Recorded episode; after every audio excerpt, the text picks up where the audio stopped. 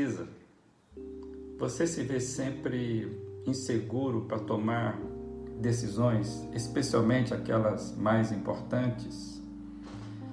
Pode ser que isso ocorra por diversas razões e, e mesmo pela forma como a vida lhe foi apresentada. É, mas geralmente as indecisões passam pelo medo de errar. Errar em quê? Errar, errar em diversos fatores, mas o básico talvez seja o medo de decepcionar as outras pessoas. Por isso, isso nos paralisa. O que a gente precisa lembrar de cara sobre a indecisão, que ela é sempre uma decisão por não decidir. E isso traz consequências. Então, eu, eu queria dividir com você nos próximos dias algumas coisas sobre o perigo da indecisão. Indecisão é a coisa mais certa para cometer erros. E eu quero dividir com você o que eu aprendi com Stanley Jones a respeito da indecisão.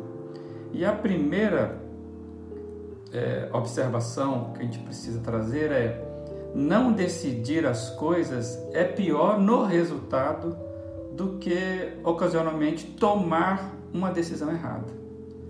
Então, o resultado da indecisão sempre vai ser pior do que a gente tomar de vez em quando decisões que não foram lá tão acertadas assim.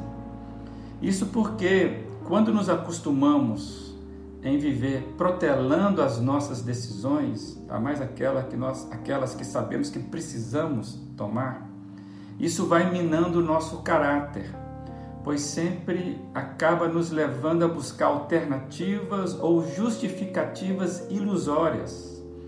Em suma, a indecisão enfraquece o nosso caráter. Geralmente, a pessoa indecisa, ela cria justificativas ou mesmo desculpas para compensar a sua procrastinação.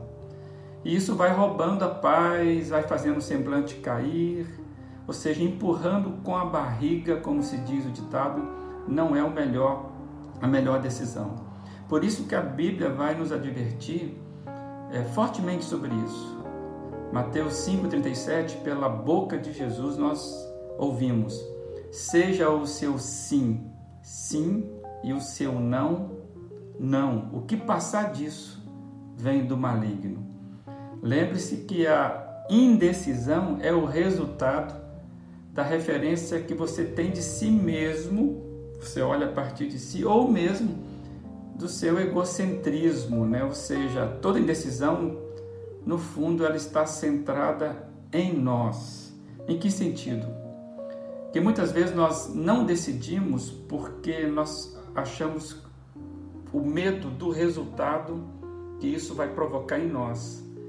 Então, talvez não se deva perguntar nas suas decisões como esta decisão me afetará, e sim qual é a coisa certa a ser feita, independentemente do que vai acontecer depois. Quando você faz moralmente a coisa certa, o resultado não pode ser ruim, mesmo que pareça ser ruim. Lembre-se, a dificuldade em tomar decisões indica o medo de errar. E o uso constante da indecisão nos leva à fragilidade de caráter. Por isso, nós precisamos do alerta de Jesus. Tome decisão, seja sim, seja não. Porque se você não fizer isso, você vai acabar, eu e você, nos tornaremos escravos de uma maneira que vai fragilizando o nosso caráter. Então, enumere aí as principais decisões que você precisa tomar hoje. Busque a orientação de Deus e então decida-se por decidir. Fique na paz. Um bom dia.